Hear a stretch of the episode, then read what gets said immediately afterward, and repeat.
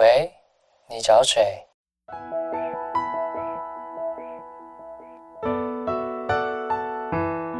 三八就想打给你。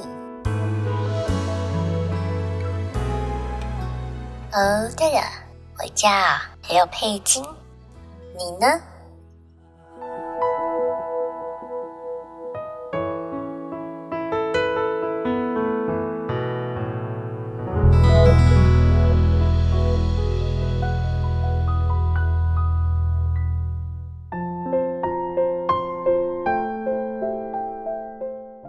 喂，你每天会对别人说几次“谢谢你”“对不起”“我爱你”？